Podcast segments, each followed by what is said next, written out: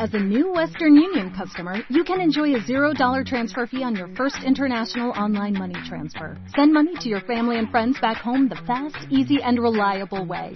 Visit westernunion.com or download our app today to get started, and your first transfer fee is on us. FX gains apply, not available for credit cards and transfers to Cuba. Services offered by Western Union Financial Services Inc. and MLS 906983 or Western Union International Services LLC and MLS 906985. Dale más potencia a tu primavera con The Home Depot. Obtén una potencia similar a la de la gasolina para podar, recortar y soplar con el sistema OnePlus de 18 voltios de Ryobi desde solo 89 dólares. Potencia para podar un tercio de un acre con una carga. Potencia para recortar el césped que dura hasta dos horas. Y fuerza de soplado de 110 millas por hora. Todo con una batería intercambiable. Llévate el sistema inalámbrico OnePlus de 18 voltios de Ryobi. Solo en The Home Depot. Haces más. Logras más. Tenemos un privilegio hermoso de compartir la lectura de la palabra de Dios. Dedicar este tiempo para que tanto ustedes como yo nos gocemos en lo que Dios nos dice a través de su palabra. Lo estamos haciendo en el Nuevo Testamento, el capítulo 7 de la carta a los Hebreos. Vamos a leer a partir del versículo primero del capítulo 7 de la carta a los Hebreos. Dice así la palabra de Dios.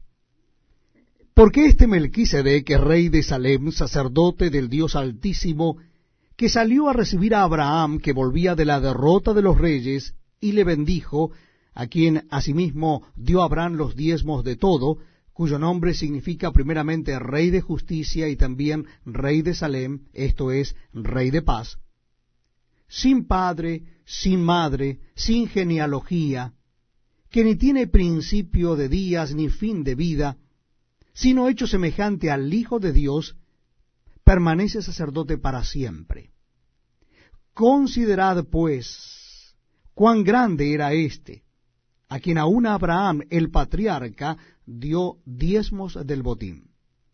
Ciertamente, los que de entre los hijos de Leví reciben el sacerdocio, tienen mandamiento de tomar del pueblo los diezmos según la ley, es decir, de sus hermanos, aunque éstos también hayan salido de los lomos de Abraham.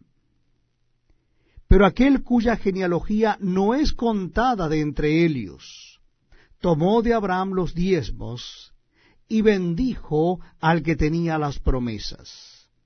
Y sin discusión alguna, el menor es bendecido por el mayor, y aquí ciertamente reciben los diezmos hombres mortales, pero allí uno de quien se da testimonio de que vive. Y por decirlo así, en Abraham pagó el diezmo también Leví, que recibe los diezmos, porque aún estaba en los lomos de su padre cuando Melquisedec le salió al encuentro. Si pues la perfección fuera por el sacerdocio levítico, porque bajo él recibió el pueblo la ley, ¿qué necesidad habría aún de que se levantase otro sacerdote según el orden de Melquisedec y que no fuese llamado según el orden de Aarón? Porque cambiado el sacerdocio, necesario es que haya también cambio de ley. Y aquel de quien se dice esto es de otra tribu, de la cual nadie sirvió al altar.